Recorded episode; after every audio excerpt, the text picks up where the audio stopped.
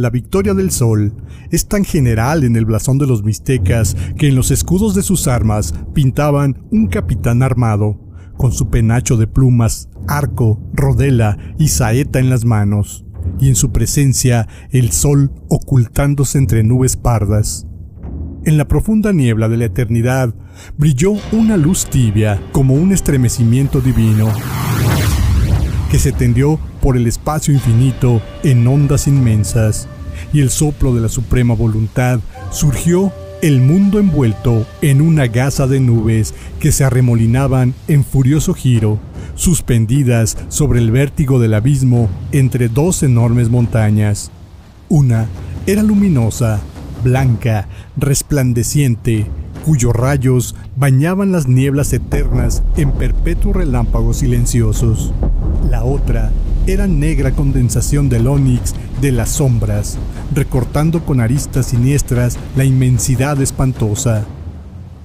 Frente a frente se miraban, inmóviles, los dos eran terribles y grandes, lanzándose mudas toda la majestad de su odio recíproco a través de las nubes que azotadas por las ráfagas que ventean en lo alto, giraban y giraban sin cesar, luchando también.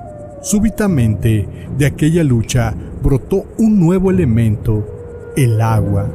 Las nubes se transformaron en torrentes y los torrentes bajaron, rodando por los flancos de las dos montañas, colmando el fondo del abismo formidable.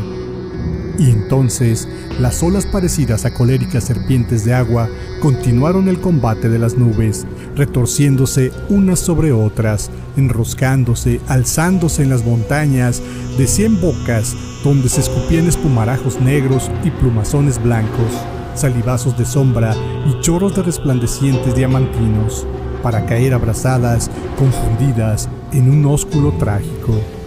Y por sobre aquel campo de batalla iban pasando los siglos, unos tras otros, contemplando fríamente el gran espectáculo.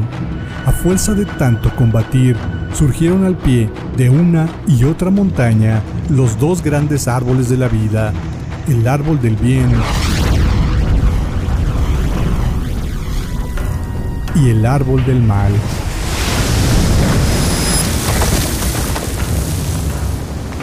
El océano, cuyas olas serpientes batallaban siempre, aplacó su furia, agotado por la creación de aquellos dos gigantes, convirtiéndose en caudaloso río que brotaba del fondo de una caverna en la falda de la montaña negra y se perdía, atravesando el valle en las regiones luminosas de la montaña blanca. Después de bañar en sus olas las profundas raíces de los árboles de la vida, sucedió que las ráfagas violentas que llegaban de lo alto, agitando los ramajes, hicieron vibrar las hojas que en el gran silencio augusto de la soledad entonaron un himno gigantesco, una sinfonía tremenda. Entonces, las borrascas envolvieron frenéticamente el follaje vibrante de la vida, sacudiéndola con furia. Los árboles temblaron, se retorcían horrorosamente, se crisparon sus raíces y troncos en una infinita angustia, en un espasmo de dolor que les arrancó un crujido de muerte. Porque en aquel instante todas sus hojas habían sido arrebatadas por las ráfagas.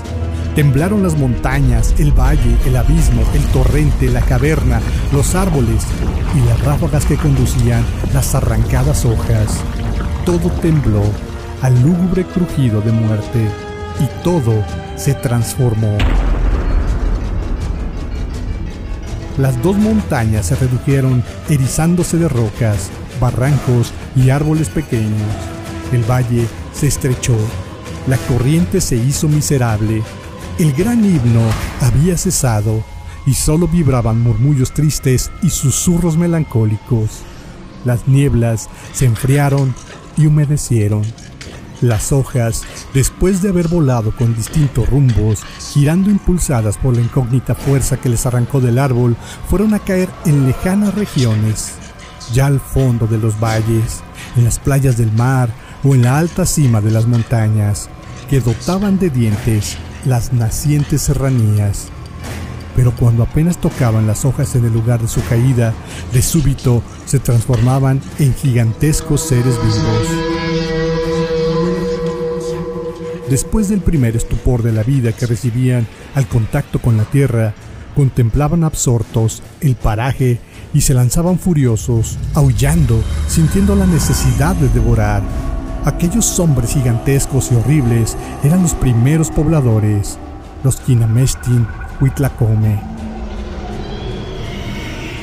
De pronto, una poderosa ráfaga con sus alas invisibles condujo a la más hermosa y grande hoja. Esta se agitaba y debatía como revelándose audaz y soberbia a la fuerza que sin su consentimiento la transportaba a un ignorado destino. La hoja no estaba destinada a caer de forma segura en las amenas planicies donde habían brotado los hermosos bosques perfumados. Subía muy alto, gracias a la triunfal y caprichosa ráfaga que conducía a la raptada hoja hasta las abruptosidades de la sierra, donde las nieblas eran más espesas, más ásperas y llenas de enormes rocas. Ambas, ráfaga y hoja, iban allá, hasta los picachos más agrios de las montañas, sin tener certeza dónde se detendrían. Una vez estando tan arriba, apartándose de sus compañeros de abajo, agotan su vuelo. Ebria de altura, la hoja anhelaba ahora subir más, pero la ráfaga desfalleció y la hoja cayó. Colosal, recio, altivo, gallardamente desnudo, de pie sobre una alta roca tallada a pico, con los ojos abiertos de fiera pupila negra que condensaba en un rayo fulgurante la luz que nadaba en las nieblas de la montaña. Sirvió el ser vivo en que se transformó el hijo de los árboles, del bien y del mal, contemplando el oleaje inmovilizado del mar de piedra.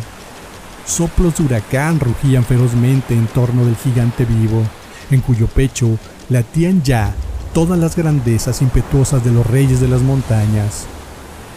Aves enormes pasaban rasgando las espesas neblinas con su masa negra, abanicando sus alas de terciopelo, bandadas de palomas blancas surcaban el ambiente. Aves y árboles cantaban la dulce canción de la vida. Estremecido, sintiéndose abrazarse sus entrañas en desesperado calor, anhelante de que toda aquella naturaleza fuese suya, deseoso de verla sumisa y obediente, Max Tarzarzu sacudió su larga cabellera, alzó los brazos poderosos y vírgenes, y lanzando un alarido inmenso, se precipitó a saltos por entre las rocas, corrió volando descubrió un nido de águilas y las estranguló, y recogió sus bellas plumas. También recolectó hermosas pedrezuelas que talló contra las rocas. Tomando piedras, las arrojaba contra las fieras, destazando sus cadáveres, arrancándoles sus fuertes y elásticos tendones. Ornó su cabeza con las plumas del águila, las cuales estaban maceradas a las piedras preciosas. De un árbol arrancó sus largas raíces y con ellas construyó un arco, fabricó satas y después de mucho trabajar, descansó en el fondo de una caverna. Se levantó, ardoso en el paraje que más le agradaba, y temiendo encontrar seres como él que desearan los mismos goces, de un tronco desgajado por un rayo, hizo un escudo.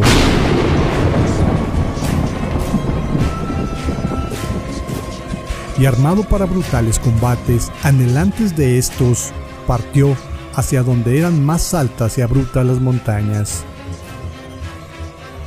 Entonces encontró una comarca elevada, feroz, salvajemente bella, donde el dios desconocido que lo envió la vida prodigaba cavernas y bosques poblados de voluptuosidades que halagaban su cuerpo y recreaban su imaginación. Entonces gritó para apoderarse de estas regiones. Esto es mío. ¿Qué ser como yo tan poderoso y fuerte será su dueño? Quisiera verlo para arrebatárselo. Comenzó la búsqueda del Señor de aquella tierra para combatirlo. Pero el desierto solo respondía con sus ecos a los alaridos del Hijo de la Vida. Dispuesto ya a descansar, vio que a lo lejos un relámpago deslumbrador taladraba las nieblas y un gigantesco círculo de fuego blanco le arrojó a las pupilas flechas de luz. Entonces se preguntó, ¿quién era ese soberano que desde tan lejos, allá, muy arriba, le hería con sus dardos? Era el rival, había que vencerlo. Él, que pensaba descansar, traía también largas y agudas flechas. Las nubes se rasgaron, un azul vivísimo apareció, y en ese azul el gran disco radiante bajaba lentamente. El sol era el enemigo. Te arrojaré de aquí, orgulloso señor de luz, dueño de esta región. Tomando el arco y cubriéndose el cuerpo con el escudo, lanzó sus flechas a su enemigo. Mas no parecía desmayar, y la batalla prosiguió. El guerrero de la montaña enviaba sus flechas al sol que descendía, y por fin Allá, el mar del cielo se tiñó en fuego, el rojo adversario agonizaba, herido de muerte. Su luz, antes mortal, fue débil. Anchas heridas derramaron su sangre.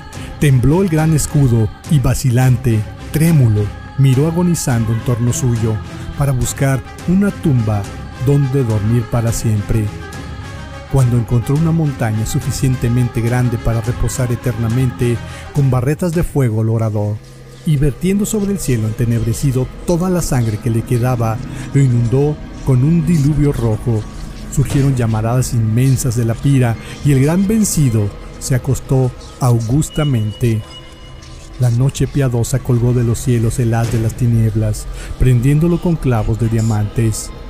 Y el guerrero vencedor tranquilo ya después de su triunfo, imperó en la alta sierra, siendo el padre orgulloso de la brava nación mixteca de los altos mixtecas.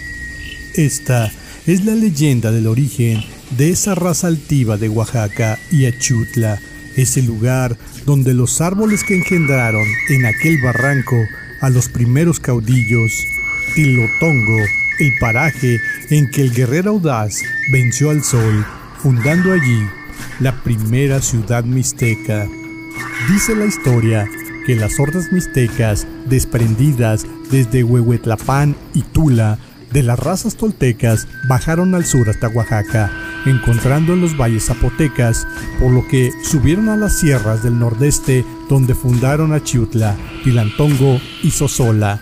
Pero sus sacerdotes y poetas dejaron bellísimas leyendas acerca del origen de una raza fuerte aún, rica y orgullosa, como tantas otras, del estado de Oaxaca.